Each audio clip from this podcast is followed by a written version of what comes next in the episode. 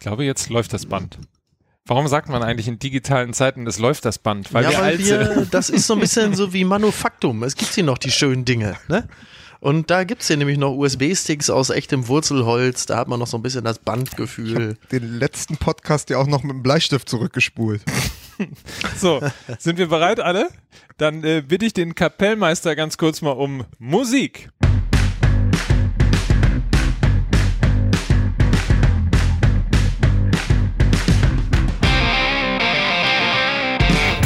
Ah, wunderbar. Und damit herzlich willkommen zu Fußball MML. Hier ist die Pokal-Edition wollen wir oh, mal sagen, ne? Ja, sicher. Wir haben, ehrlich gesagt, muss man auch an dieser Stelle sagen, übrigens, äh, hallo Lukas Vogelsang in Berlin. Ich freue mich, hier sein zu dürfen. Endlich können wir es mal sagen. Aus dem Wedding. Hallo Berlin. Hallo, hallo Berlin. Berlin. Schreit, hallo Berlin. schreit nicht so. Et etwas, etwas, das ich euch gegenüber und den Bayern voraus habe. Ich bin in Berlin. und oh, herzlich gut. willkommen in Hamburg, Mickey Beisenherz. Guten Tag. Und damit sind wir zusammen. Fußball MML, der Podcast von Mickey Beisenherz, Mike Nöcker und Lukas Vogelsang. Wir haben ja, muss man fairerweise dazu sagen, am Montag schon mal zusammengesessen und eine Folge aufgenommen und dann hatten wir irgendwie danach das Gefühl, ähm, ja, ah, ja, das war, es fehlt was. Es war, fehlt was. Es war, es war in Ordnung. Ja. Aber, liebe Hörer, Sie müssen wissen, da sind wir ganz klar, äh, da sind wir wie Steffen Hensler. Ne? In Ordnung reicht nicht. Wir müssen da also ganz oben angreifen. Und da ist es durch die Qualitätskontrolle gefallen. Und wenn Sie diesen Podcast hören und weiterhören, werden Sie irgendwann später sagen, um Gottes Willen, wie war denn die Folge, die Sie weggeworfen haben? ja, sehr schöne, aber, sehr schöne aber Geschichte. vor allen Dingen war natürlich auch das Gefühl, dass irgendwie ohne dieses Spiel Bayern-Dortmund, dieses Pokalhalbfinale, das auch kein richtiger Fußball-Podcast ist in dieser Woche. Also so nee. ging's mir. Ja, weil äh, anknüpfend an das, was du ja beim letzten Mal schon gesagt hast, Lukas, ähm, äh, die Hysterie im Fußball ist ja extrem groß und ähm, wenn man jetzt speziell den Zeitraum zwischen dem letzten Aufeinandertreffen von Dortmund und Bayern und äh, dem gestrigen äh, nimmt, dann ist das schon erstaunlich. Also ich habe heute Morgen noch im Café mit jemandem zusammengesessen, der sagte, ja, und jetzt muss das auch mal äh, Ribery und Robben, ich meine, die sind 70 zusammen. Und ich sage, ey, Alter, die haben vor zwei Wochen noch, äh, da waren die 17 und haben alles niedergemacht. Und wir haben gedacht, ey, wie soll das denn die nächsten Jahre werden? Und jetzt ist das einfach alles Mist. Alles Mist. Bei, bei mir war es ähm, am Mittwochvormittag so, dass ich äh, auf dem Weg zum Hauptbahnhof bei einem arabischen Taxifahrer eingestiegen bin, der hinten Das brauchst du in Berlin Ko übrigens nicht extra sagen. ja gut, aber äh, auf jeden Fall hatte der hinten auf dem Kofferraum, als er meinen Koffer äh, verlud, und vorne dann auch auf dem Armaturenbrett jeweils große Bayern-Aufkleber. Nicht Hupen, Fahrradträumen vom FC Bayern München. Siehst du, da sieht man, wie schwer diese Menschen integrierbar sind. Ne? Und Das ist äh, tatsächlich richtig. Und dann sagte ich zu ihm, ihr werdet heute Abend verlieren. Und er sagte, wieso ich das glaube. Und ich sagte zu ihm, weißt du, weil seit diesem letzten Aufeinandertreffen ist so viel passi passiert. Madrid bei den einen, quasi ähm, und das mit der mit dem Anschlag auf den Bus bei den anderen, dass ich das Gefühl hatte, als ich in diesem Taxi mit ihm saß, hatte ich das erste Mal dieses Gefühl, dass die beiden Formkurven aufeinander zurasen und dass sie sich quasi an so einer Kreuzung treffen. Das hatte ich nur einmal vorher, dieses Gefühl, nämlich als ich in Brasilien war, 2014, vor dem Spiel äh, Deutschland gegen Brasilien. Da habe ich auch gedacht, die treffen sich zum genau richtigen Zeitpunkt und die Deutschen werden das ganz klar gewinnen. Und ich hatte bei Dortmund jetzt vielleicht nicht die die physische äh, Power, aber ich hatte das Gefühl, dass die emotionale Formkurve für die Dortmunder sprach und gegen die Bayern. Und das hat sich gestern dann in den letzten 30 Minuten bewahrheitet. Da war ich tatsächlich dann auch sehr froh, dass mich mein Gefühl nicht getrügt also hatte. Das mit der Formkurve ist ein schönes Bild. Das hatte ich, also das finde ich deswegen ein schönes Bild, weil ich es gestern auch im Kopf hatte. Und ähm, äh, andererseits muss man sagen, man liest immer viel heraus, aber hätten die Bayern das 3-1 in der ersten Halbzeit gemacht, dann würden wir jetzt auch schon wieder ganz andere Sachen erzählen. Ähm, da, ich meine, es gab ja nun schon einige Gelegenheiten für die Bayern, äh, die sie halt nicht genutzt haben. Ja, Mai, ne? So ist es halt. Aber was man wirklich fairerweise sagen muss, ist, dass die Dortmunder im Gegensatz zu den Monaten davor es geschafft haben, auch in dieser Situation nochmal Situationen zu kreieren, aus denen Tore fallen konnten. Also sie waren dann einfach auch in sich kreativer, den, ich meine, dass sie den Willen und den Biss hatten, das hat man ja gesehen. Das war ja wirklich eine ganz beeindruckende Mannschaftsleistung, wie die sich in jeden Ball reingeschmissen hatten. Also ich meine, Bender alleine, das ist ja schon einfach eine, eine phänomenale Szene. Aber ich, wenn ich mich nicht irre, war es Castro vorher, der sich auch mal in einen Schuss von Vidal reingeschmissen hat. Und ähm, also das war phänomenal. Also als die mannschaftliche Geschlossenheit ist natürlich ähm, der Hammer.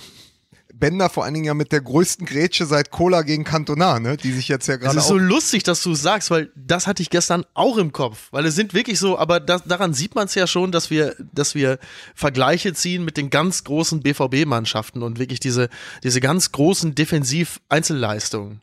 Das Irre ist ja aber, das muss man auch mal dazu sagen, dass das Spiel eigentlich zwar so anfing, und dann ganz lange Zeit gar nicht so ging. Also zum Beispiel auf der in der Phase, ähm, in der man ja witzigerweise haben wir darüber in der Folge gesprochen, die nie ausgestrahlt werden wird, aber ähm, diese anders, also diese Robben-Version im, im Bundesligaspiel, wo du einfach im, im Grunde genommen, wo Dortmund gegen Robben, Robben verloren hat. Ähm, und dann jetzt dieses Doppeln von Thiago, dann, wenn er doch passen kann auf Robben, das Doppeln von Robben.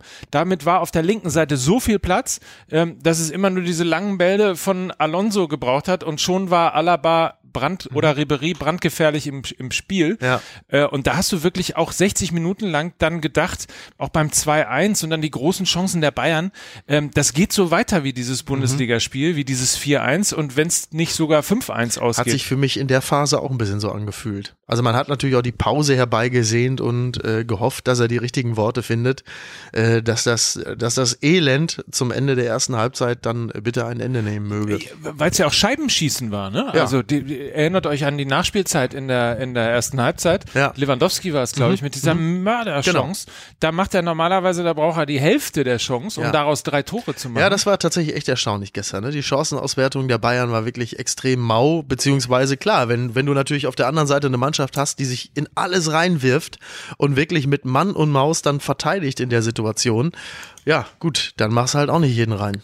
Also was, glaube ich, natürlich Dortmunds großes Glück war, was ihr ja auch schon angesprochen habt, war, dass sie es geschafft haben, sich in diese letzten 30 Minuten zu retten. Also quasi so diese letzten 30 Minuten, ich glaube, der diese Wahnsinnsgrätsche von Bender gegen Robben war in der 63. Minute wenn mich nicht alles täuscht. Und danach war ja dann diese wahnsinns halbe Stunde. Und dass sie sich da hingerettet haben und dann die Auswechslung von Hummels, da kippte ja das Spiel für die Dortmunder. Weil, und dann greift eben, glaube ich, doch das, was ich dem Ta Taxifahrer gesagt hatte, dass dann eben diese Leichtigkeit, die diese Mannschaft jetzt plötzlich hat, also die quasi ja aus diesem Tal nach dem Attentat, aus diesem Tal gekommen ist und jetzt sich aber plötzlich in so einen Rausch spielen kann und die dann ja auch jünger ist, die ja im Schnitt, glaube ich, sechs bis acht Jahre jünger war gestern dann in der Endphase, äh, dass sie sich dann in so einen Rausch spielen kann, weil sie die Kraft und die Leichtigkeit noch besitzt. Bayern hatte die nicht mehr. Hummels draußen, Boateng angeschlagen, mh, Lahm nicht mehr ganz, äh, ganz fit, das hast du gemerkt. Und die sind dann eben, finde ich, du hast das erste Mal so dieses Gefühl gehabt, dass in diesem Spiel mit äh, Madrid im Hinterkopf so ein Zyklus zu Ende geht. Und Also das hast das du alles dem Taxifahrer erzählt. Wo bist du denn hingefahren? Nein, aber du hast es das erste Mal, nein, aber diese, diese quasi, wenn die beiden Formkurven so aufeinander zurasen und du hast es in dieser letzten halben Stunde gemerkt, das war wirklich jugendliche Leichtigkeit, personifiziert von Dembele, auf dieses doch sehr, ein mittlerweile ja wirklich äh, Hinkner FC Bayern dann da stand und dass das dann irgendwie zwangsläufig war, dass die beiden Tore noch gefallen sind. Das hätte anders ausgehen können, aber weil es vorher eben äh, nicht, nicht dieses Tor geschossen wurde, hatten wir diese letzte halbe Stunde und da hat man gemerkt, was es eben dann doch ausmacht. Ne? Also die Fitness und auch die, die mentale Kraft, die diese Dortmunder Mannschaft in den letzten zwei Wochen entwickelt hat. Da ja irgendjemand gesagt hat, äh, dass ich der, was war ich, der Buchhalter von, von Fußball MML, ne? Buhmann. Der Bu nein, nicht der Buchmann, äh, der, ja, irgendwie sowas auf Ja, jeden Fall. Ich sowas. glaube Buchhalter. Buchhalter. Ne? Ähm, äh, wollte ich nur mal auf die Uhr gucken, weil äh, es ja zwei Halbfinals gegeben hat. Ich weiß nicht, ob sich der eine oder Haben wir andere denn noch überhaupt dran eine zeitliche Vorgabe? Nein, Ist haben wir nicht, aber, aber äh, ich finde irgendwie so eine Stunde ist ja immer ganz schön, auch für die Hörer. Die, Absolut. ne? Warum machen wir denn eigentlich eine, eine, eine reine Pokalausgabe? Habe ich gar nicht verstanden. Nee, machen wir nicht, aber wir wollen natürlich die Eindrücke so. vom Pokal, Ah. wollen wir natürlich auch auf die Bundesliga mit einfließen lassen. Hast du mich ja aber unter Vorspielung falscher Tatsachen hierher gelockt? Habe ich dich mit Pokal hierher gelockt? Ja, ne? auf, Wenn ich nur Bundesliga gesagt hätte, hättest du gar keinen Bock gehabt. Ich wäre gar nicht gekommen. Ich hätte. Das ist äh, übrigens so, so hat Groß, so hat Kevin Großkreuz viele seiner Frauen rumbekommen. Er hat sie immer unter, mit dem Pokal hergelockt und dann hatte er gar keinen. ja, den Pokal hat er ja auf den Rücken tätowiert. Ja, gut. Ja. Was auch richtig gut ankam in Dortmunder Kreisen, als äh, ausgerechnet Großkreuz mit dem Weltmeisterpokal auf dem Rücken tätowiert ankam. Der keine Minute gespielt hat. Nee, aber da hat Marco Reus bestimmt äh, richtig entspannt geguckt. Es ist aber dann auch noch nicht äh, gesichert zu sagen, ob er nicht sich sogar den Pokalsieg 2017 auf den Oberarm tätowieren lässt. Möglicherweise. Aber Marco Reus ist natürlich ein gutes Stichwort. Ähm, der Unvollendete stand gestern zur Ankündigung des Spiels ähm, in der Süddeutschen Zeitung. Da ist er endlich mal wieder im Finale, ne? Möchte Ja. man fast sagen. Ja, es ist ja absurd, ne, dass ein, ein Fußballer von der Klasse äh, eines Marco Reus noch nicht einen einzigen Titel geholt hat. Das vergisst man ja immer. Er ist ja gekommen, da hatten sie ja äh, die, die Meisterschaft und das Double bereits geholt. Und ähm, ich habe ja immer gesagt, also so ein Wechsel von Hummels, den, den, den klar, das kannst du immer irgendwie nachvollziehen, aber wenn ich es bei jemandem verstanden hätte, ähm, dass der sagt, ich wechsle, dann wäre es Reus gewesen. Weil, also mit der Veranlagung, dass der irgendwann sagt, wisst ihr was, Kinders, ich will jetzt einfach mal zwei, drei sichere Meistertitel äh, auf der Visitenkarte stehen haben. Äh, ich gehe zu den Bayern, sorry, tut mir leid. Das hätte ich am ehesten noch nachvollziehen können. Umso froher bin ich natürlich, dass er es nicht getan hat. Und da wir ja alle wissen, Selbst dass Ballack die hat was nächsten gewonnen in seiner Karriere. muss man sich mal vorstellen. ja. äh, ja. Und ähm, das, äh, wir wissen ja, äh, es folgen ja jetzt goldene Jahre für den BVB. Ballack, ne? Das, Bitte nehme, was? das nehme ich zurück mit Ballack. Ich meine, der war ja ein geiler Spieler, ohne Frage. Aber Absolut. das sollte eigentlich mehr ein Leverkusen als ein Bayern-Witz. Ja. als, als, als Ich habe übrigens, sein. das fand ich sehr schön von Leverkusen. Also, äh, also jeder Verein äh, tweetet und postet ja sportliche Highlights, Ja. äh, so der vergangenen Jahre, der vergangenen Saison, der Champions League und so. Ich meine, klar, Real Madrid stemmt den Pott in die Höhe, äh, die Bayern, Dortmund, das 4-1 gegen Real und, und Leverkusen hat jetzt auch ein Foto gepostet und zwar Shalanoglu mit äh, Suarez und Neymar äh, zusammen nach der Dopingprobe nach dem Pinkeln. Das ist schön. Dann haben die gepostet, haben gesagt, das ist ein Erfolg schönes der Foto. zehn Jahre. Und jeder macht das so im Rahmen seiner Möglichkeiten und da haben die Fans auch mal Spaß und sagen, siehst du, toll. Aber was man natürlich bei, bei Reus auch, da- und da geht's ja Mickey, äh, Mickey und Reus äh, haben ja etwas gemeinsam, sie haben die letzten drei Pokalfinals verloren in Berlin. Das ist absolut richtig. ja. Und ähm, es ist ja auch schon eine absurde Geschichte. Er kommt nach Dortmund. Die, die, die sind ja als erste Mannschaft viermal in Folge ins Pokalfinale jetzt eingezogen. 14, 15, 16, 17. Und sie haben zweimal gegen Bayern verloren, wenn auch einmal sehr unglücklich. Und dann dieses unsägliche Finale gegen, wo sie gegen Kevin De Bruyne verloren haben. Mein Gott. Und ähm, da waren wir ja zusammen im Stadion. Und jetzt hat Reus ja wirklich nochmal die Chance, äh, endlich mal seinen Pokal zu gewinnen. Und ich finde so, wenn man sich diese Saison anguckt, er ist jetzt zurückgekommen nach dieser Verletzung, wo man dachte, kommt der überhaupt nochmal zurück? Und es bleibt dieses Gefühl, dass er aus jeder Verletzung stärker herauskommt. Hat jetzt in jedem Spiel seit seinem Comeback getroffen. Ja. Und ich glaube, dass tatsächlich das jetzt die Saison ist, wo Reus seinen ersten Titel gewinnt. Und, und er ist maßgeblich daran beteiligt. Also ich fand tatsächlich, er war, wenn man das so sagen darf, der emotionale Leader auch dieser Mannschaft in diesem Spiel. Weil Ja. er hat gesagt, wir können das schaffen. Er hat den Ton vorgegeben und eben damit auch die Marschroute für die letzte halbe Stunde. Wir können das Ding noch drehen. Das ging von ihm aus. Und das ist auch eine Körpersprache, die ich vorher bei ihm nicht äh, kannte. Vorher sah er immer so aus, als würde er probieren, möglichst genauso auszusehen wie Marco Marin. Das ist ja sicherlich, das, aber machen wir uns nichts vor, das ist der Anreiz eines jeden Profifußballers. Und, äh, und seitdem aber sogar Marco Marin jetzt Meister in Griechenland geworden ist, vergangenes Wochenende, muss natürlich Reus mal nachziehen. Aber nein, und Reus stand gestern wirklich ein anderer Reus auf dem Platz als vor zwei, drei Jahren. Und das finde ich ist doch dann etwas, wo man auch sehen kann, wie sich diese Mannschaft entwickelt und wie Reus quasi von den sehr Jungen jetzt auch quasi der Anführer geworden ist. Und vielleicht, und es wäre ihm doch zu gönnen, sagen wir es mal, also wirklich, es wäre ihm doch zu gönnen, endlich mal einen Pokal. Also quasi, als, er ist ja der einzige deutsche Nationalspieler oder also einer der ganz großen Spieler dieser Generation, der wirklich keinen Titel geholt hat Ja. bisher. Ne? Ja, ich meine, klar, der, der verletzt sich ja immer schon dann, wenn er sich das Trikot mit dem Adler überstreift, dann bricht er sich automatisch den Knöchel. Man weiß gar nicht, wie das medizinisch möglich ist, aber es passiert. Wenn wir über Marco Reus reden, als eine der Figuren dieses Spiels auf jeden Fall, finde ich, müssen wir auch über Philipp Lahm reden. Ah. Ja, also es Ist das ein, ein Ah im Sinne von Ah, wie tragisch?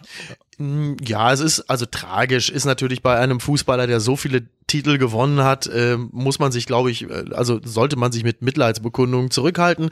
Es ist ein bisschen bitter, dass du natürlich ähm, durch das Verdaddeln eines Balles maßgeblich dazu beigetragen hast, dass du ähm, äh, dass du den Pokal nicht mehr holen kannst, das ist natürlich schon bitter. Und wenn man ihn gestern gesehen hat, da sah er wirklich aus, als hätte Mutti die Kinderschokolade verschlossen.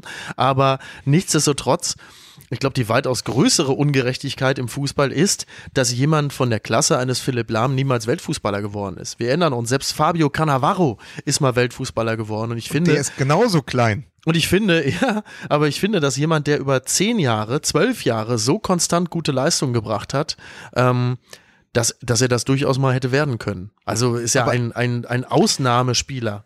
Aber so wie man an Reus ablesen kann, wie diese Mannschaft seit dem letzten Aufeinandertreffen von Bayern und Dortmund gewachsen ist, kann man ja auch an Lahm sehen, wie diese Bayern-Mannschaft gelitten hat. Also quasi diese ganze Taktik von äh, Ancelotti quasi für den Frühling bestand ja darin, die Alten werden das richten.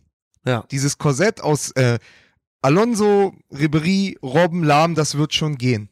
Und dann kommt jemand, der da wie ein Trecker, seit zwölf Jahren wie ein Trecker die Linie hoch und runter läuft, äh, so unkaputtbar und macht in dem entscheidenden Spiel mit, wo letztendlich ja auch der gesamte äh, emotionale Ausgang dieser Saison dranhängt, macht er diesen einen Fehler. Die Ja. Süddeutsche Zeitung schrieb, äh, der erste spielentscheidende Sch- Fehler in seiner Karriere. Ja. Und das quasi im letzten wichtigen Spiel seiner Karriere.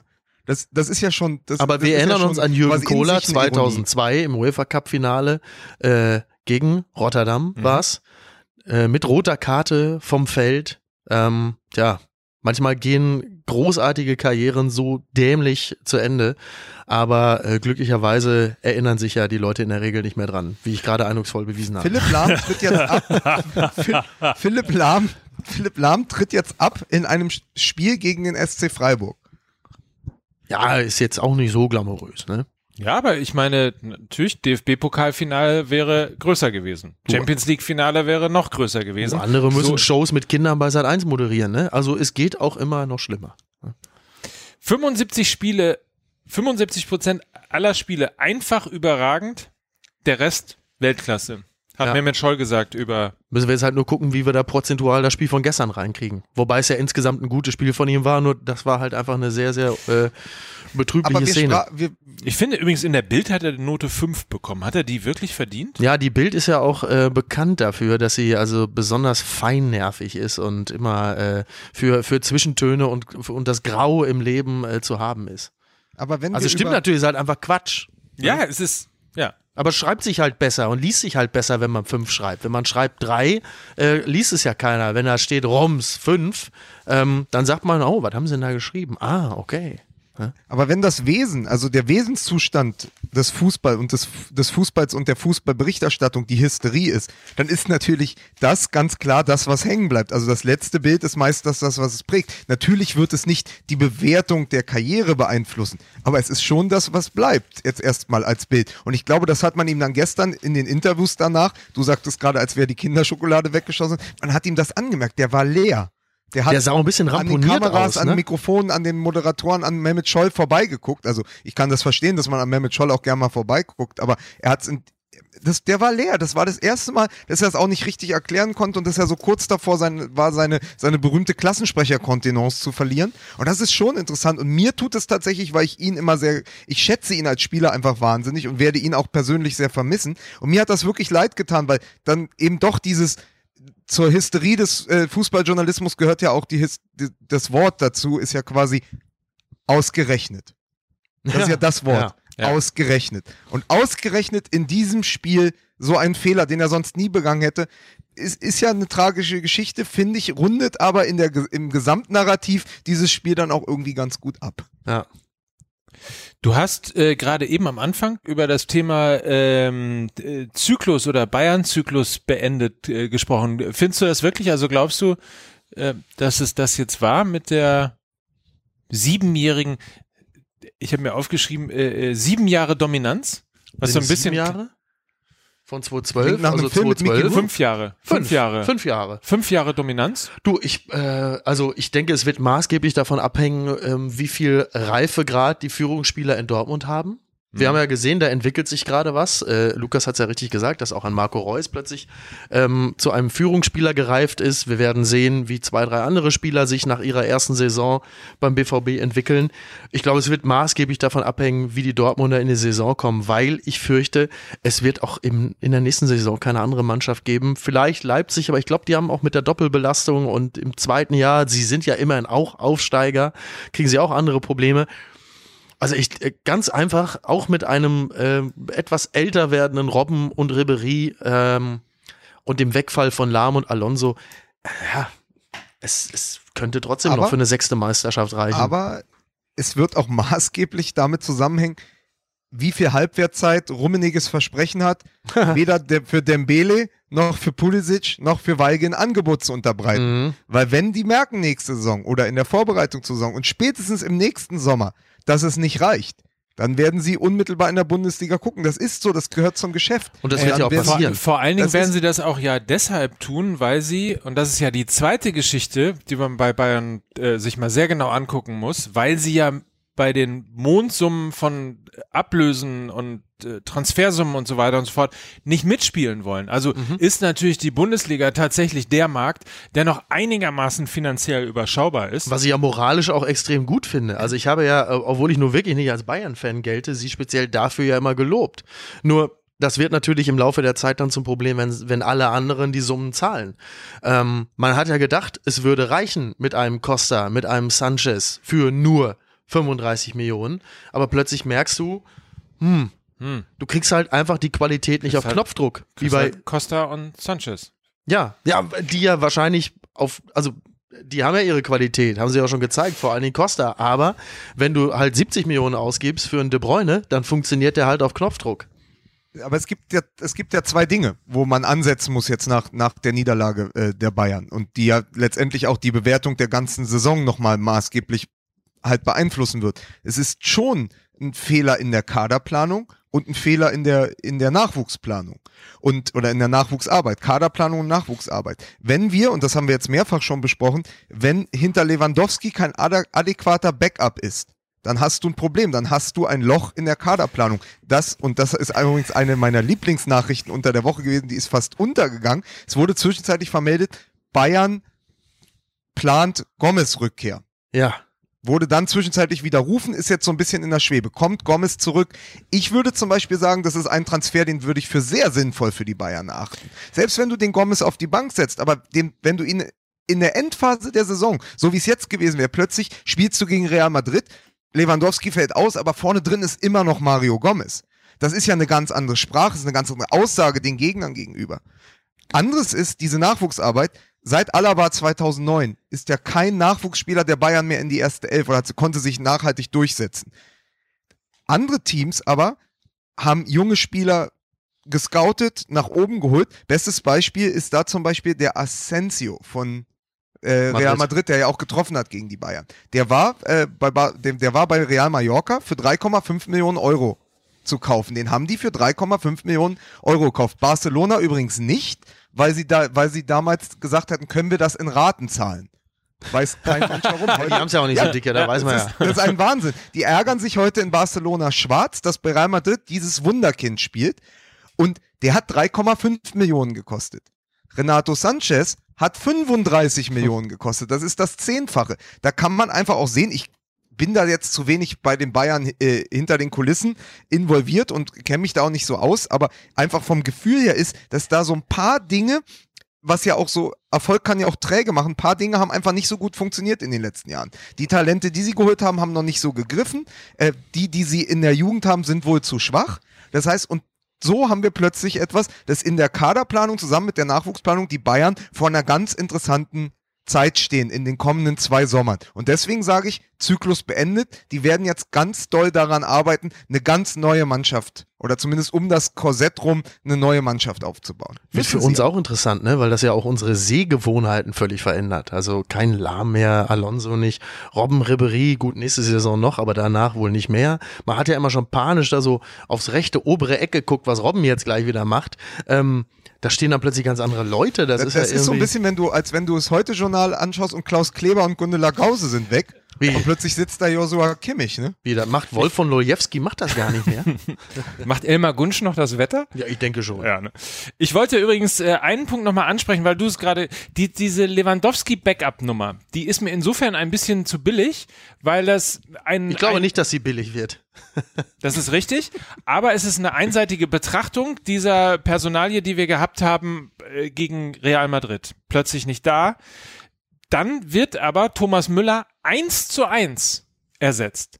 Und da frage ich mich, das ist doch FC Bayern, die müssen doch in der Lage sein, dann den Kader so anzupassen, auch ein anderes System zu spielen, dann möglicherweise wieder ein, keine Ahnung, 4-4-2 oder whatever. Ich weiß nicht, wa- was genau das richtige System ist, aber es war ganz offensichtlich nicht das System, was mit einer Spitze gespielt worden ist, weil Müller eben nicht äh, dieser Stoßstürmer, wie Jogi Löw, glaube ich, jetzt sagen würde. Der hat heute übrigens ein Kochbuch vorgestellt hier in Hamburg. Ne? Ist der, mit toll. dem bin ich hierher geflogen. Ja, guck mal, da siehst du. So. Der saß nämlich, jetzt weiß ich ist endlich, was er übrigens- macht. so ist Vielen Dank. Ja.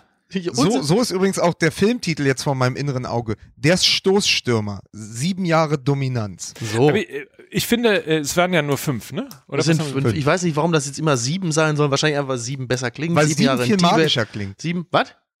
Wie- Weil das viel magischer klingt, Ja. wie das magische Siebeneck. Ja, aber ich möchte keine sieben Jahre. Mir reichen die fünf. Ganz ehrlich. Es waren ja auch, aber es waren fünf Jahre, die in Uli Hoeneß Jahren waren sieben Jahre. da muss ja immer noch die Mehrwertsteuer Ich oben. finde so, aber, weil so, ja netto. jetzt, es weil, waren fünf Jahre netto. Es waren netto waren es fünf Jahre. ich finde ja, ähm, hoffentlich machen sie, äh, machen die Journalisten eine anständige Selbstanzeige mit diesen sieben Jahren, nicht, dass da irgendwas schief Ja, läuft. muss übrigens man aufpassen, Zusammenhang. Ähm, ich finde aber, wir können das einmal abfeiern. Alle schreiben jetzt irgendwie so vom Momentum und alle schreiben, äh, übrigens über das Momentum müssen wir gleich auch noch. Ja. Das Momentum. der Woche.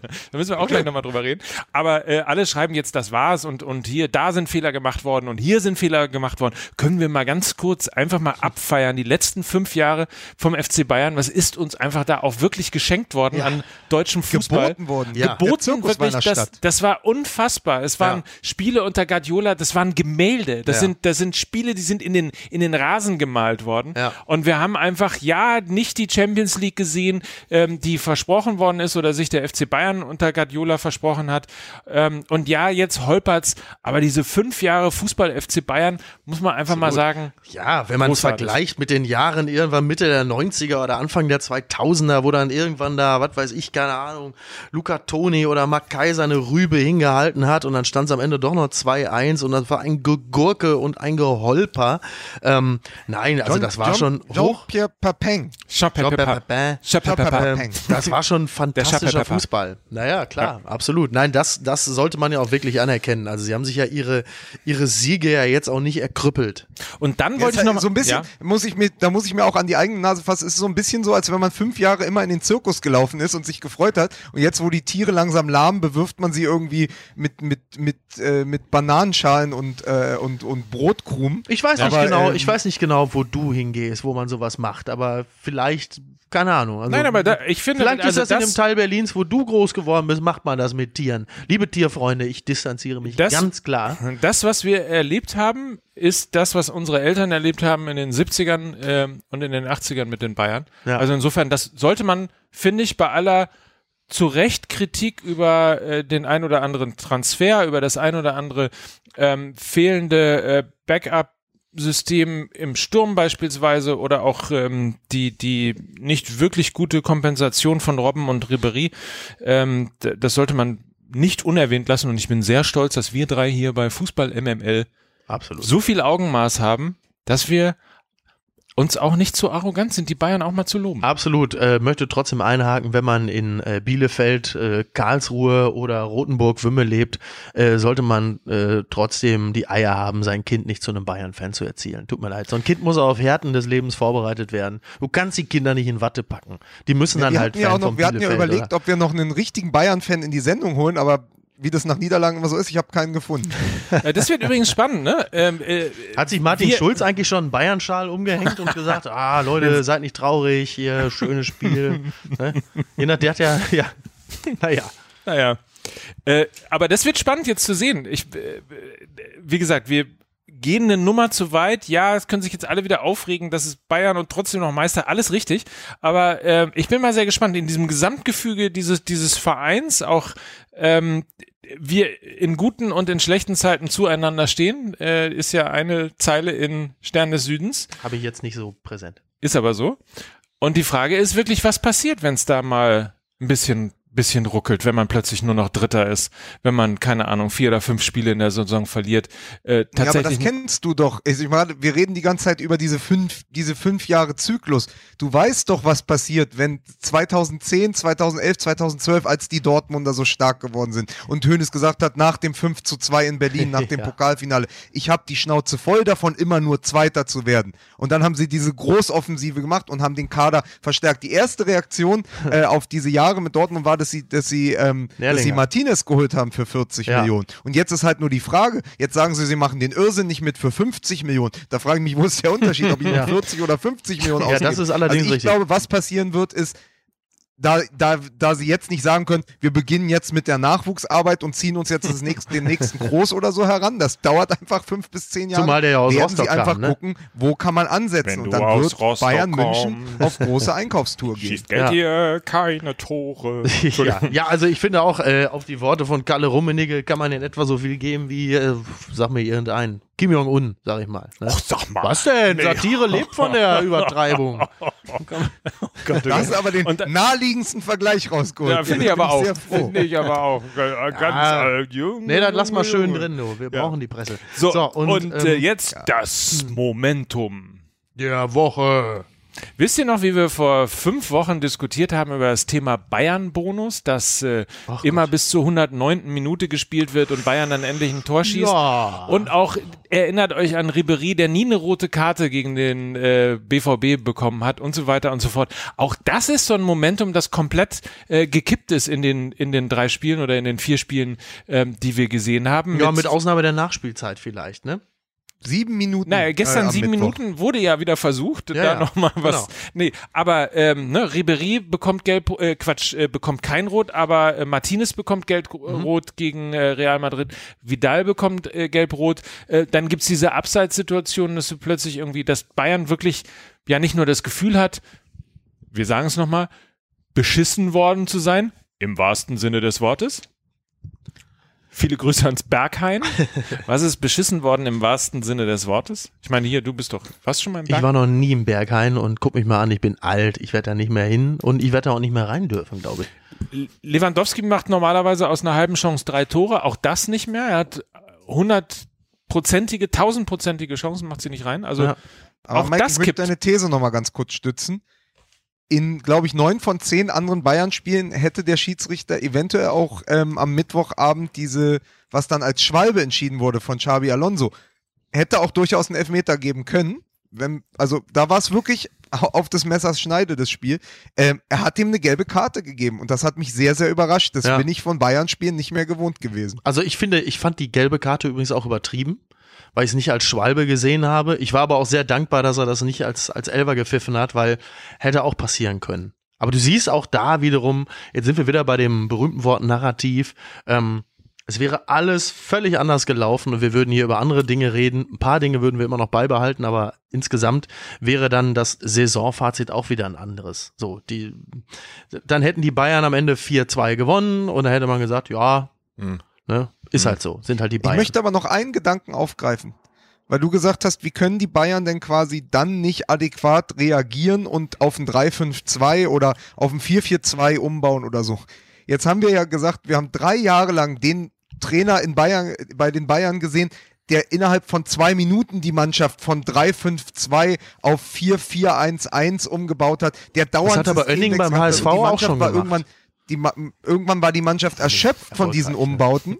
Sie war erschöpft von diesen Umbauten unter Guardiola. Es wurde ja auch intern auch mal gesagt, dass sie quasi gesagt haben, dauernd umbauen. Wir, wir sind zwar flexibler geworden, aber es strengt die Spieler schon sehr an. Und alle haben sich jetzt so gefreut, dass da der Stoiker ist, dessen einzige äh, Energieleistung quasi während so eines Spiels ist, diesen Kaugummi komplett durchzukauen.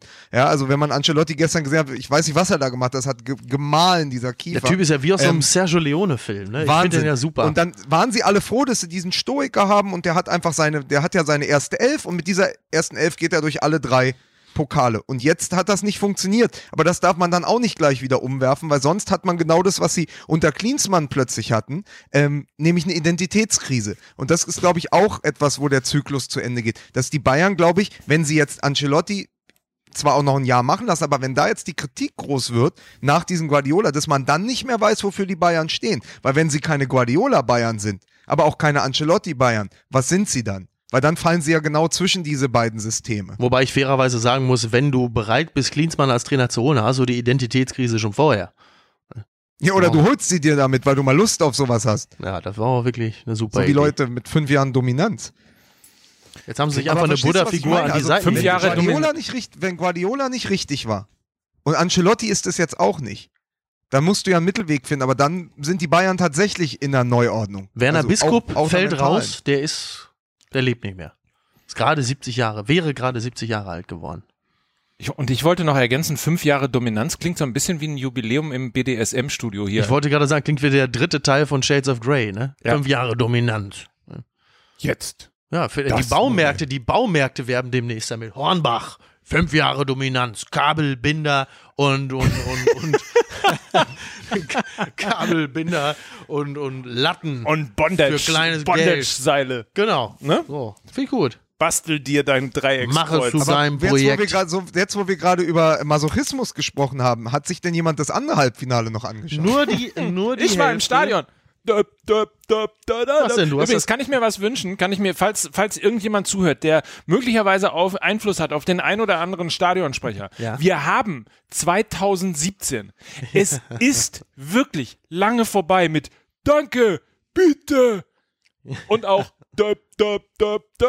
Ich finde, das ist eines Bundesliga-Stadions nicht würdig. Ja, ja, das ist wohl richtig. Ja, da muss ich mal mit den entsprechenden Verantwortlichen sprechen. Du wirst es, du wirst es das nächste Mal nicht mehr wieder. Ich habe gesehen, Ja, ich auf bin schon so konditioniert, wenn ich morgens nach so einem Spieltag an der Supermarktkasse stehe und die Kassiererin sagt, danke, ja, bitte. Ja, aber danke bitte ist ja auch irgendwie so ein bisschen äh, Borussia Mönchengladbach gegen Eintracht Frankfurt, äh, haben wir kurz erwähnt. Danke bitte, oder? Ja, danke, bitte. Da Ja, muss ich aber äh, sagen, äh, ein äh, Weddinger Junge, äh, beziehungsweise Berliner Junge fährt nach Berlin und das finde ich großartig. Nico Kovac, da freue ich mich sehr drüber. ja, Der Wirst du am. Bahnhof stehen und ihn begrüßen, oder? Natürlich, ich werde wegen. Macht man das jetzt so, wenn Kroaten ankommen oder wie? ähm, ja, weißt du, die sehen ja alle gleich aus. Da wirft man was, da winkt man, ne? Das ist doch, äh, ist das nicht so? Nein, aber ich freue mich tatsächlich aus dem Wedding raus. Schöne Grüße. Ich freue mich ganz, ganz besonders, dass Nico Kovac als Trainer, der ja was Großes geleistet hat bei der Eintracht in dieser Saison, jetzt quasi den Weg nach Berlin gefunden hat. Er hat noch gesagt, unmittelbar nach dem Spiel, ich werde der sein, der die meisten Karten braucht. klar, logisch. Ähm, wobei ich auch relativ viele brauche. Ich weiß nicht, wie viele Kartenanfragen ihr schon habt. Ich Ja, habe, glaube ich, schon sechs auf der Uhr. Paar gibt schon. Plötzlich äh, melden sich Leute, mit denen ich zur Schule gegangen bin. Sagen, Mensch, das bist war doch mal so klasse mit uns. Ja. Ja. aber nicht lange.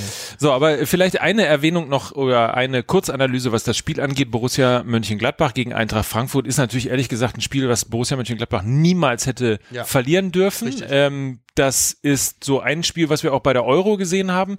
Mhm. Äh, 5-4-1, enge Ketten und äh, die Offensivmannschaft hat äh, keine einzige Idee. Ja. Und das Irre ist natürlich irgendwie, dass ab der, glaube ich, 75. Minute, glaube ich, vier Frankfurter schon mit Krämpfen geplagt, äh, halb auf dem Boden lagen und ähm, Mönchengladbach immer noch nicht wusste, was sie eigentlich tun sollen, statt einmal irgendwie wie im Handball fünfmal hin und Ja. her verschieben, die noch ein bisschen laufen zu lassen und dann die eine Chance zu haben, um das Spiel zu entscheiden. Das hättest du meiner Ansicht nach in 90 Minuten gewinnen können. Ja, durchaus. Und die Ja, zum größte, waren das ja tatsächlich Szenen, wie man sie sonst nur vom Frankfurter Hauptbahnhof kennt, da ab der 70. Minute.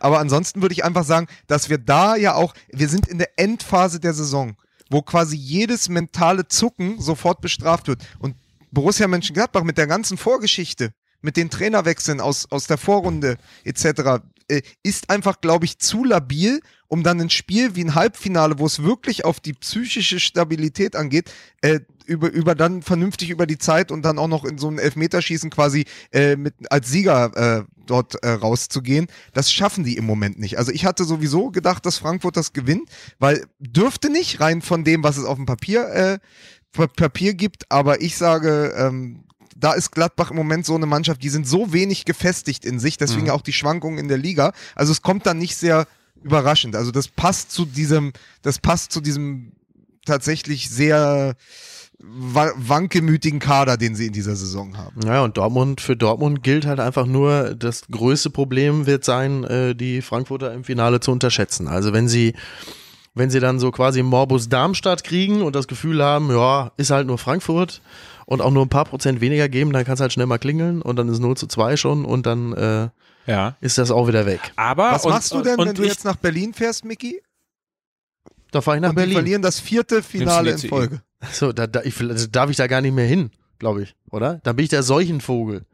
Bin der Seuchenvogel. Hast du das auch, dass du gedacht hast, ich, wenn es wieder gegen Bayern geht, irgendwie, ich fahre da nicht mehr hin, ich tue mir das nicht mehr an, aber jetzt ist es Frankfurt, naja, was soll da schon schiefgehen? Ach, ich habe ich hab Spiele begleitet, da lief's gut und ich habe Spiele begleitet, da lief's schlecht. Also ich bin für, für Aberglaube nicht so sehr zu haben. Wir in guten und Oh Gott, eine schwarze Katze! Ihr sollt nicht so schreien, es zerrt. Ja, entschuldige bitte. Möglicherweise. Aber jetzt sind alle wieder wach, das ist doch auch ganz schön. Ich glaube aber, dass äh, vielleicht der Satz sei noch ähm, erlaubt vor dem DFB-Pokalfinale.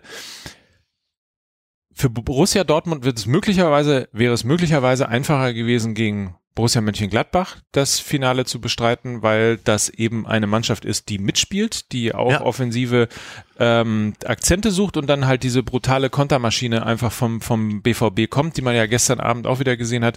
Nach dem Lahmpass äh, Pass, äh, beziehungsweise Fehler innerhalb von sieben Sekunden ist das Tor gefallen.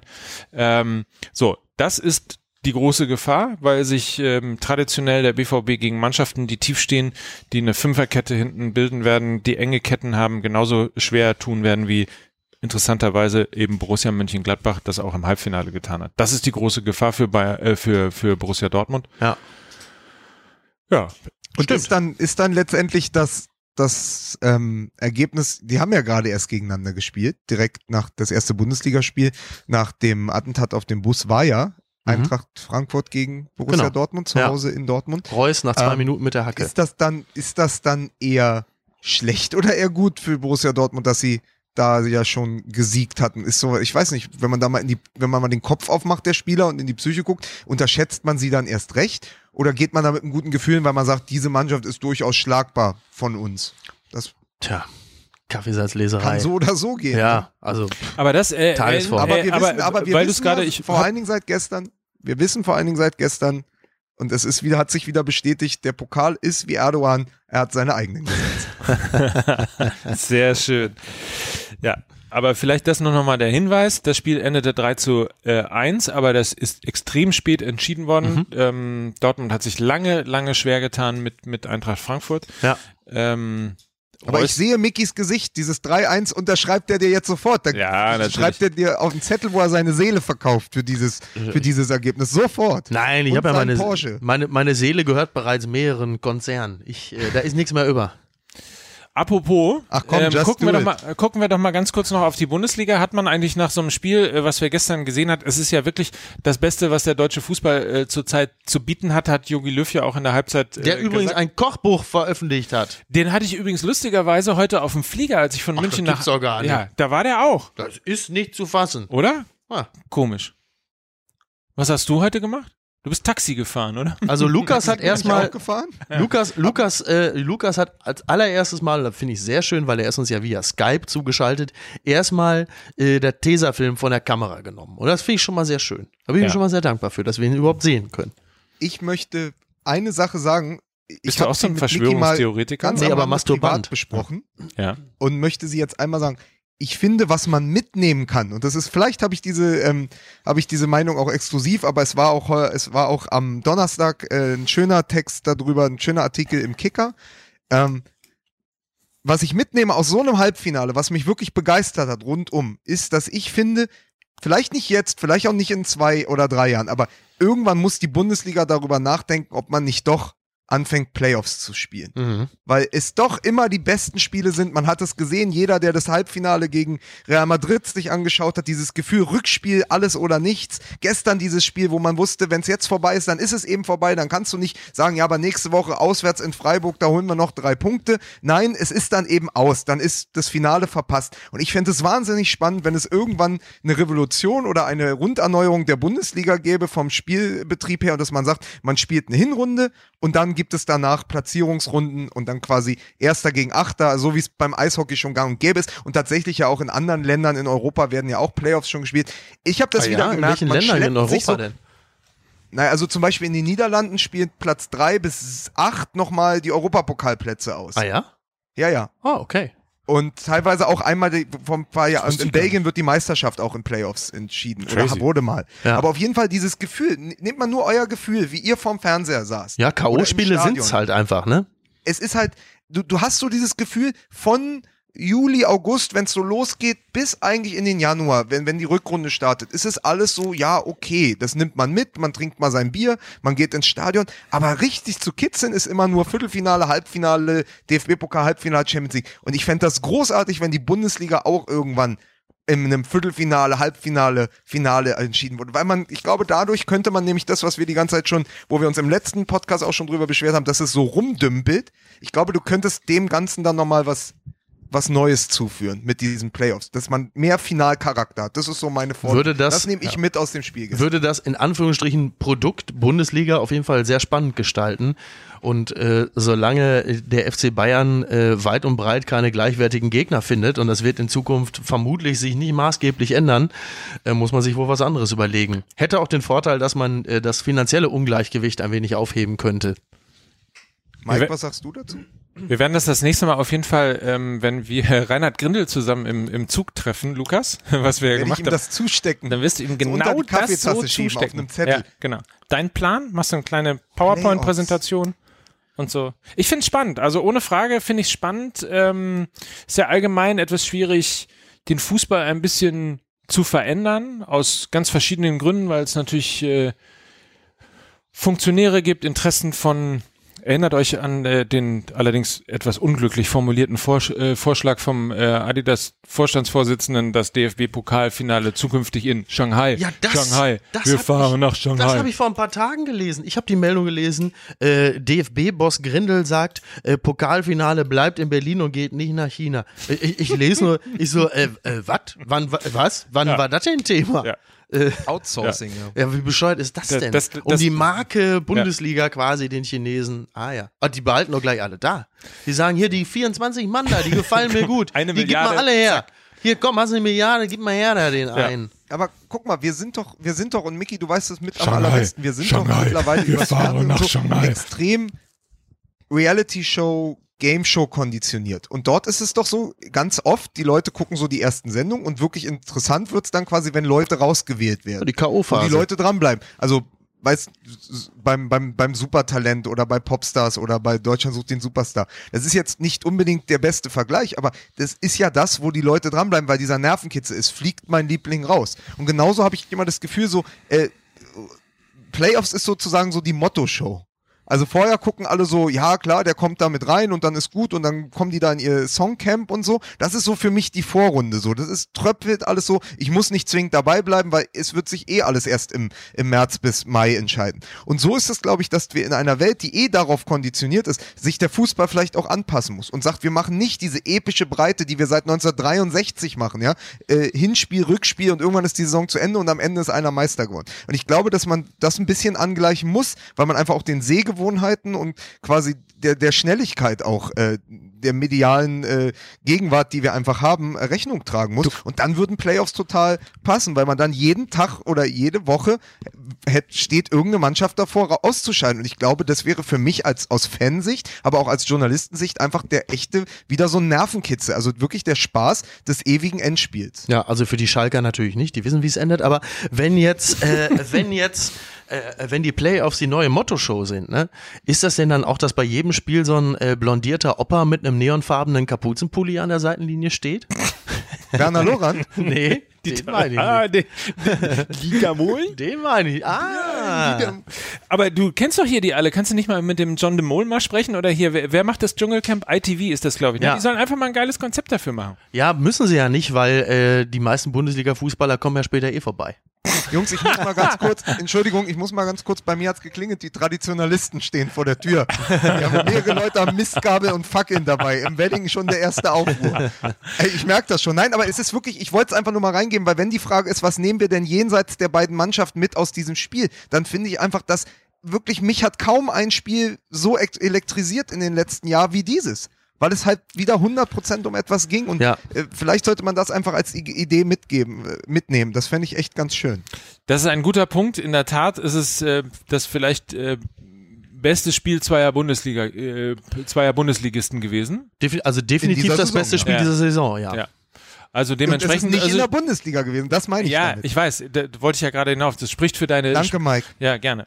Spricht für deine These auf jeden Fall. Es wäre spannend, sowieso mal über ein paar Dinge zu äh, diskutieren, einfach mal offen zu diskutieren und das nicht immer äh, gleich zu einer Religion auszurufen, ähm, weil dann äh, mit 50 plus 1, wenn man nur das Wort in den Mund nimmt, äh, ist gleich der ganze Traditionsfußball äh, kaputt. Ich glaube, das ist neue. Das ist die Make-up-Linie von äh, Iris Berben. Das Naja, ist und guck Chanel, mal, ne? 50 genau, plus und, 1. und 50 plus 1, ich meine, guck mal, 1860 München zum Beispiel, da ist ja auch ein großer Investor, der viel Geld reinsteckt. Und man kann ja wirklich nicht sagen, dass der Verein von einem Bekloppten regiert wird. genau. Ne? So. Entschuldigung, ich habe So. das, nicht- hab das nicht richtig gehört. Ich habe ein Kind im Ohr. So, und sag mal, Gott. jetzt geht's aber ab hier.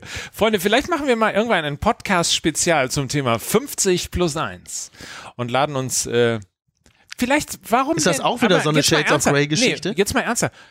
Lasst uns doch mal nach der Saison, das machen wir mal, dann äh, laden wir uns ein paar Leute ins Studio und diskutieren mal wirklich kreativ über Dinge, die man im Fußball verändern kann. Ja.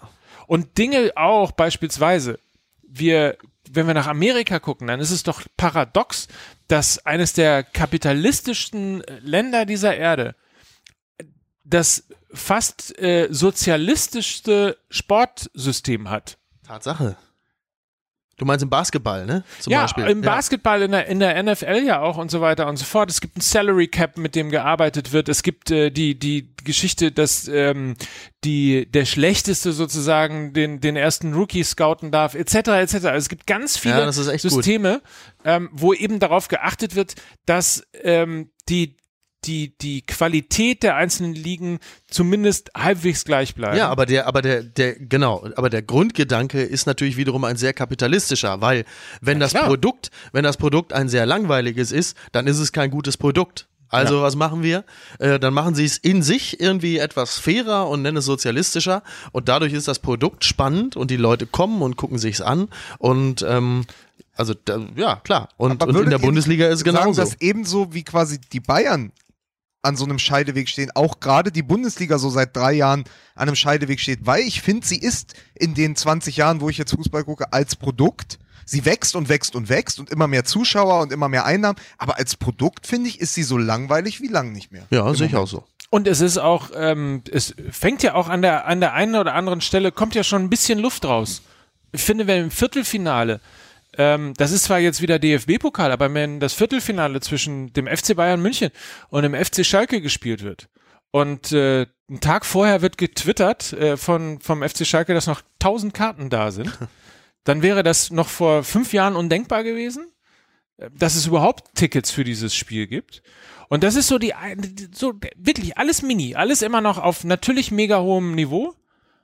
Aber du siehst plötzlich wieder, ist ein bisschen Risse, Platz. Ne? Ja, ja. Es bröckelt. Ich wollte auch gerade sagen, sind, es fängt an zu bröckeln. Und dann, und dass sich eben jemand wie Mario Gomez, der eventuell zurück zu den Bayern geht, nein, aber dass sich jemand wie Mario Gomez unten hinstellt und sagt, die, die Bundesliga ist kein Premium-Produkt. Ja, einer, der ja quasi dort quasi angestellt ist und sagt, das ist großer Rumpelfußball hier und das gerade, und er sagt, das ist kein Qualitätsmerkmal, wenn zwischen Platz 10 und Platz 18 alle absteigen können.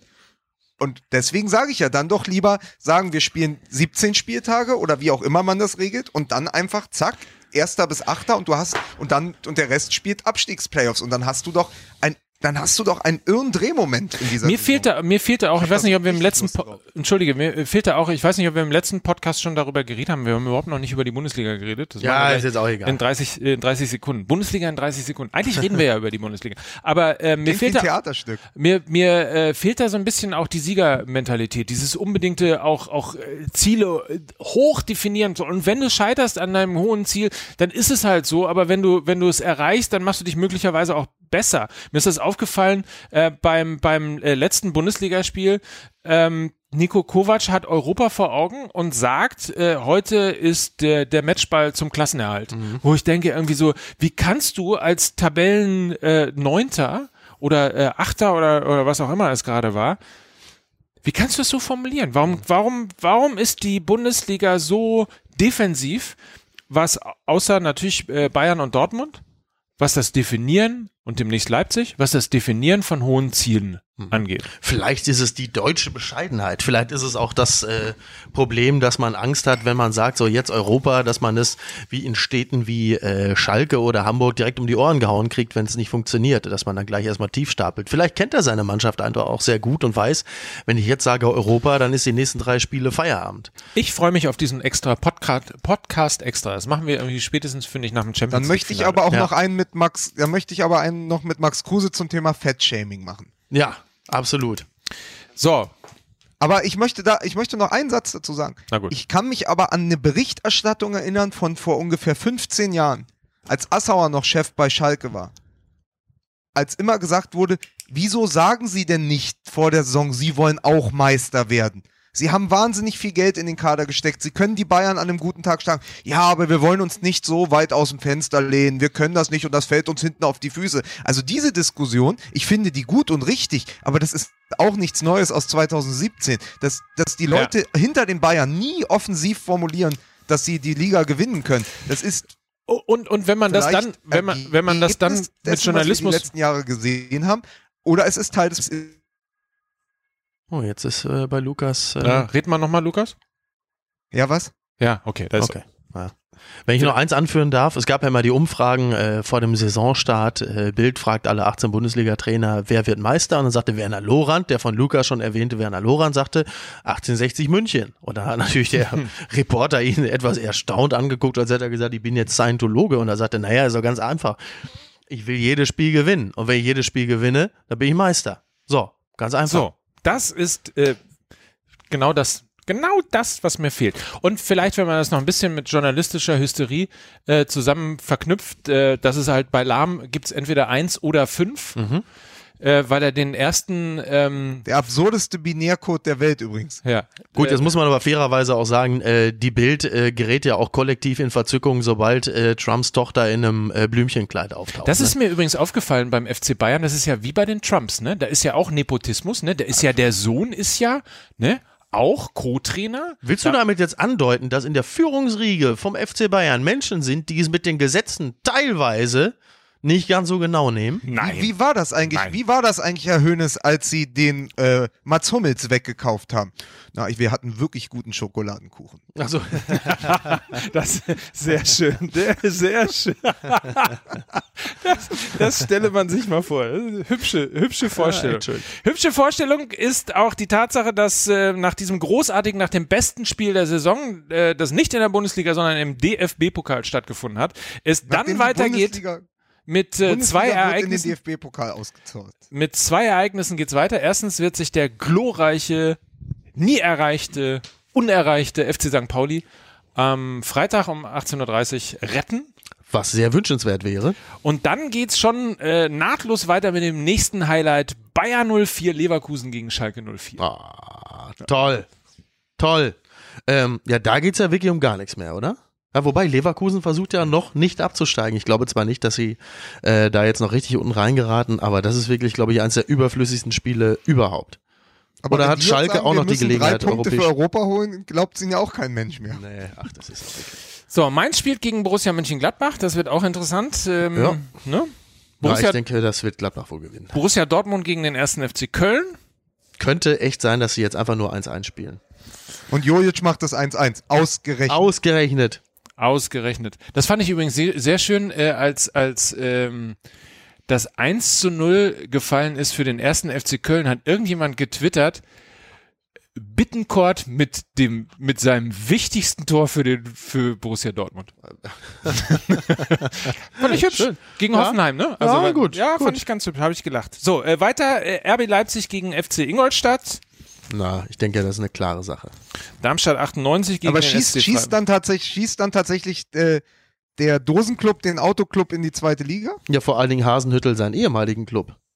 Oh, das ist, oh, das ist ja eine sehr interessante. Aber der Witz ist, der Witz ist, immer die Ingolstädter, die Ingolstädter Weißt du bekommen, die Ingolstädter bekommen 750.000 Euro Nachschlag, wenn Hasenhüttel die Champions League direkt erreicht. Ist es so? Ja, da kann man doch das Spiel noch schon mal herschenken. So, dann haben wir wenigstens- haben wir man ein bisschen Geld in der zweiten Liga zur Verfügung. SV Darmstadt 98 apropos äh, gegen SC Freiburg. Ja, also ich denke, äh, das, das Glück eines HSV-Spiels ist ihnen nicht mehr beschieden. Wir können Aber nicht mal nicht- absteigen. Nicht das- mal absteigen können wir, haben sie getwittert. Fand ich sehr hübsch. Ja. Aber es ist, es ist wirklich so, ne? Als hätten sie das, äh, das, das, das Schiff am Hafen verpasst und paddeln und, und schwimmen jetzt seit schon 50 Kilometer hinter diesem Schiff her, das sie nicht mehr erreichen können, dieses Schiff Bundesliga. Aber sie schwimmen und sie schwimmen und es ist wirklich äh, äh, ein, ein, eine, eine Freude, ihnen dabei zuzuschauen. Das ist wie die Karriere von Nadel. Irgendeiner kommt selbst, noch mal dass sie vorbei. Was ist mit Nadel? Ich habe gesagt, das ist so ein bisschen wie die Karriere von Nadel. Immer wenn, wenn man denkt, die ist jetzt wirklich weg, kommt noch mal so ein RTL-Kamerateam und sagt, wie geht's Ihnen eigentlich? Sie sollen so gefallen sein. Gute Besserung. An dieser Stelle, ja, auf jeden Fall. Ja. Guck mal, wie, äh, äh, ganz ehrlich, der von mir wirklich großartig geschätzte Max Jakob Ost vom Rasenfunk Ja. hat äh, uns sehr dafür gelobt ähm, für unseren Podcast und hat dann gesagt, irgendwie, äh, wir wären halt einfach ganz, auch ganz lustig und würden so Mainstream äh, ansprechen und so weiter und so fort. Da habe ich wohl Was ja gerade ehrlich getan. gesagt, da wollte ich gerade sagen. Und jetzt ist es wirklich auch nach der in der dritten Folge schon erreicht, dass Dieter Bohlen hier stattgefunden hat Oh und Gott. Nadel. Können Ja, wir uns und von wem, und und von wem, und Und von wem kommt es wieder? Vom RTL-Schreiberling. vom vom vom Ruhrpott Rambo. Ja, nee, Ruhrpott Original. Ne? Fand ich Ah, schön. Ruhrpott Original. Bist du jetzt? Ich sah mich schon mit so einer alten Leberwurstkappe, wie ich an so einer Bank sitze und sage, mal, hier, hier, BVB, wir, wir bauen dir. Ja. Demnächst Aber moderierst Sie du aus dem Kiosk. Sie hörten Ja, gerade ja. Mickey Beisenherz, Sie hörten gerade Mickey Beisenherz im Originalton. Wir, wir bauen Mickey so einen Kiosk, Ja, ne? Aus dem er sich, dann kann er sich, kriegt er so ein Kissen, so ein gehäkeltes ja, Kissen, ja. wo dein, wo dein Kennzeichen mit drauf Ja. ist. Und dann kannst du dich, kannst du dich da drauflehnen. Genau, so. und dann mache ich und dann die Kappe auf und dann so, boah, glaubst du, du, den Tuchel, du, den habe ich gesehen nach dem Spiel. Der hat sich ja gefreut, wie wenn ihm einer eine, eine Weintraube geschält hätte, du. Mann, sowas Ich halt. fand den Podcast heute also bis hierhin gar nicht so schlecht. Ja, das war, ich habe ähm, ich, äh, ich hab das mitlaufen lassen, heimlich, bei Facebook Live und mir haben schon zwei, drei Leute gesagt, das ist, äh, da muss mal mehr Pep rein. Das haben sie bei Bayern auch gesagt, Ja. jetzt nachdem Ancelotti das Ah, Pokalhalbfinale. du, Lukas, diese ganze einminütige, unerträgliche äh, Darbietung habe ich nur gemacht, um dir die Rampe für den Pep zu bauen. Ja, ja, ja. Werder Bremen Sag gegen mal das nächste Spiel noch, damit wir die, Werder Bremen der Vollständigkeit halber die Bundesliga hier noch. Werder Bremen gegen. Hertha. Naja, spielt Hertha auswärts? Also eine Eins. VfL Wolfsburg gegen den FC Bayern München. Ähm, naja, ich, ich, man kann glaube ich sagen, die Bayern haben jetzt doch einen ziemlichen Hals und ähm, ja, klare Sache. Wir, wir haben gar nicht drüber gesprochen, aber äh, acht Punkte. Ihr geht nicht mehr davon aus, dass das jetzt noch in irgendeiner Form implodiert, die beispielsweise gegen Wolfsburg Du meinst die verlieren. Meisterschaft der Bayern? Ja, die beispielsweise, ich rechne jetzt nur mal, die verlieren jetzt gegen Wolfsburg, äh, weil irgendwie alle niedergeschlagen und haben voll schlechte Laune und so, weil es nicht so geklappt hat mit, mit Finale und so. Ja. Und dann sind sie auch irgendwie nicht gut drauf und so. Und äh, dann müssen sie ja noch nach Leipzig, dann sind schon sechs Punkte weg. Und dann beginnt das große Zittern und äh, am letzten Spieltag verliert man gegen den SC Freiburg zu Hause. Reinhard Grindel steht da mit der Schale und denkt, schade, wäre ich mal nach Leipzig gefahren. Ja, dass sich Leute solche Sätze schon sagen hören. Schade, wäre ich mal nach Leipzig gefahren. Ähm, sagen wir es mal so, ob die Bayern den Meistertitel holen oder nicht, am Autokorso in der Stadt München wird das wenig ändern. So, damit kommen wir zum Sind das eigentlich dieselben, sind das eigentlich Ja. dieselben Leute, die bei, die, die den Autokorso in München machen, sind das dieselben Leute, die äh, in Hoffenheim sonst äh, die normalen Leute mimen? die, die Bauern? Ja. FC Augsburg gegen den Hamburger Sportverein. Das ist mal, Freunde, Mhm. da kommen wir Abstiegsendspiel. das Das ist quasi das Abstiegsendspiel. erste Playoff, von dem ich gesprochen habe. So. Da ist nämlich mal äh, richtig Zunder drin, weil wir erleben da, dass der äh, Tabellen 15. gegen den Tabellen 16. spielt. Wenn Augsburg gewinnt, ist der HSV wieder auf seinem gewohnten Relegationsplatz. Ein Zustand, den ich, muss ich ehrlich sagen, nicht mehr für möglich gehalten habe, weil ich Stimmt. irgendwann vor vier Wochen, glaube ich, schon äh, großes Lob losgelassen habe auf den HSV, Hymnen quasi. Ja. Ähm, und jetzt sind sie wieder unten drin, nachdem sie tatsächlich gegen Darmstadt verloren haben. Ich glaube, es Man wird dann aber aber gegen sagen, so Augsburg wie nicht Mickey- nochmal passieren. Hm? Meinst du nicht? So wie Mickey Beisenherz äh, quasi den, der Seuchenvogel ist für Borussia Dortmund in Berlin, sind wir auch so ein bisschen der Seuchenvogel für den HSV. Ne? Wir haben sie nämlich in unserer eigenen grenzenlosen journalistischen Hysterie wahnsinnig gelobt in einem allerersten Podcast, haben gesagt, da ist endlich eine Mannschaft gewachsen, die haben es geschafft, die sind quasi über den Berg, die haben sich gerettet, da ist endlich was entstanden, das Publikum steht hinter ihnen und seitdem wir das gesagt haben, haben sie kein Spiel mehr gewonnen. Das hat ihnen irgendeiner erzählt und dann haben sie festgestellt, halt, Moment mal, wo spielen wir eigentlich? Oh Gott, wir sind doch der HSV. Oh, wir müssen sowieso, scheiße, wir haben, eigentlich haben wir eine These, wir müssen ja eigentlich immer eine neue These bringen, die dann äh, schon eine Woche später äh, ja. ad absurdum geführt wird. Wir haben das Triple vorausgesagt beim FC Bayern, wir haben das Pokaldouble vorausgesagt, gesagt bei Borussia Dortmund. Mhm. Ähm, was machen wir denn jetzt?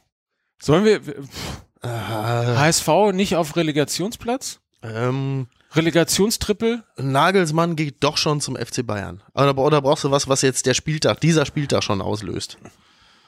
Ähm. Borussia Mönchengladbach wird sich noch für den Europapokal qualifizieren. Damit kommen wir zu TSG Hoffenheim gegen Eintracht Frankfurt, das letzte Spiel des 31. Spieltags. Hm. Also allein schon aus Sympathie für den wunderbaren Fußball, den die TSG Hoffenheim äh, spielt und glaube ich auch, weil sie einfach die stärkere Mannschaft sind und sehr viel gefestigter als Borussia Mönchengladbach es jetzt war im Pokal, äh, wird äh, Hoffenheim gegen Eintracht Frankfurt gewinnen. Ich glaube auch, dass das so ist. Dann äh, schließe ich mich den äh, Vorrednern hier an. Leute, das war schön. oh, Helmpeter. Helmpeter. Vor allem, jetzt machen wir das wie in so einer ganz schlechten 90er-Jahre-Comedy, so Radio-Comedy. Äh, Leute, lass mich mal hier, ihr habt ja gar nicht, Mensch Helmpeter, was machst du denn hier? So wie wenn man das mit Matze Knob immer macht. Matze, was würde denn der Kaiser dazu sagen? Ja, so machen wir ja. das jetzt auch. Aber nee, da ist keine Zeit mehr heute für. Machen wir nächste, nächste denn, Woche. Wie, wie ist denn die erste Woche Baby da? Helmpeter, alles. Helmpeter Baby da.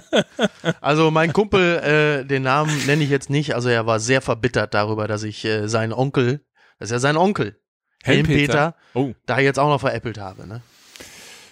Ich muss mich. Aber glaubt ihr denn, glaubt ihr denn, dass die Verantwortlichen beim HSV einfach gemerkt haben, dass sie äh, die Einnahmen aus den Relegationsspielen mittlerweile fest im Etat eingeplant haben und sie deshalb der Mannschaft gesagt haben, Jungs, so. ey, 16. müssen wir schon werden, sonst können wir nächstes Jahr nicht den Kader neu zusammenstellen. Ja, aber da gibt nur eine Sache. Entweder grillen mit den Fans oder Relegation, Leute. Müsst ihr euch mal entscheiden. Ne? Relegation.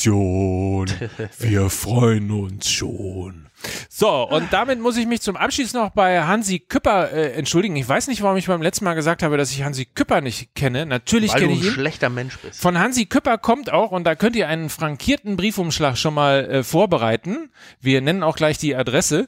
Äh, von ihm kommt das äh, bis, also finde ich, schwerste Fußballquiz, was ich jemals gehört habe, in der Geschichte des DFB-Pokals. Und damit lasse ich euch alle, euch ja. Community-Hörer und natürlich auch euch beide, Micky ja. und Lukas, äh, dann entlasse ich euch in die nächste Folge. In der Geschichte des DFB-Pokals gibt es drei Städte, in denen zwei Vereine den DFB-Pokal gewonnen hm. haben. Schreiben Sie einen frankierten Briefumschlag an ZDF 65 Mainz 500, Stichwort Fußball MML ja. oder ZDF 75 Wien Richtig. 3000. Und Andrea Kiewel macht den auf und präsentiert live im Fernsehgarten den Gewinner. Das wird richtig schön. So wird's sein. Das war die dritte Folge von Fußball MML mit Lukas Vogelsang. Heute fangen wir mal von hinten an. Du bist immer der, der Depp, der zuletzt genannt wird. Heute, okay. heute wirst du zuerst genannt. Also Fußball LMM mhm. quasi. Lukas Vogelsang, vielen Dank und Grüße nach Berlin. Vielen Dank. Kommt alle her, Dortmund spielt bei dir. Mickey Beisenherz, Grüße Jawohl. hier rechts neben mich. Ja. Und äh, ich bin Mike Nöcker. Wir freuen uns auf die vierte Folge, wenn es wieder heißt ja, wie Fußball, heißt es denn? Äh, Vorsicht, Falle. you never talk alone. You ja. never talk alone. Sehr so. schön. Wir machen jetzt noch ein Selfie hier mit dir als Skyper, ja. damit wir auch äh, alle sehen. Du musst da, ja, glaube ich, rumkommen, Micky. Skyper, Skyper. Ja. So, warte mal, hier. Ich komme, ich, äh, ich komme. Wo, wo genau. Äh. So. Guck mal. Hier ist. So. Sehr gut. Tschüss. Und, sehr schön.